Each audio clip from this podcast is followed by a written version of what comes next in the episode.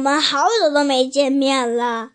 今天我讲的这个是献给我妈妈的，有两个，这是我自己写的故事。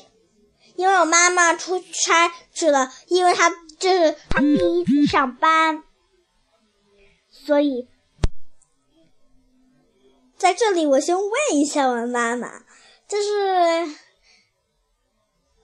您把我的我的那个小手机带走了吗？如果没有的，你你可以在微信上给我发。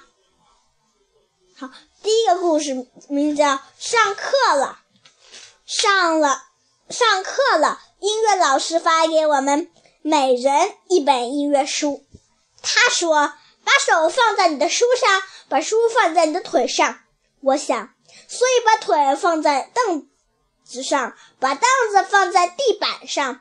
把地板放在三层上，把三层放在二层上，把二层放在一层上，把一层放在小学上，把小学放在地上，把地放在地球的中央，把地球的中央放在美国上，把美国放在，你猜呢？当然是太阳上。这个故事讲完了，第二个故事，花的一生。春天花开了，夏天花儿长大了。秋天花儿老了，冬天花儿睡觉了，春天又来了。一个小男孩说：“哇，多么美的花呀！”竖起了大拇指。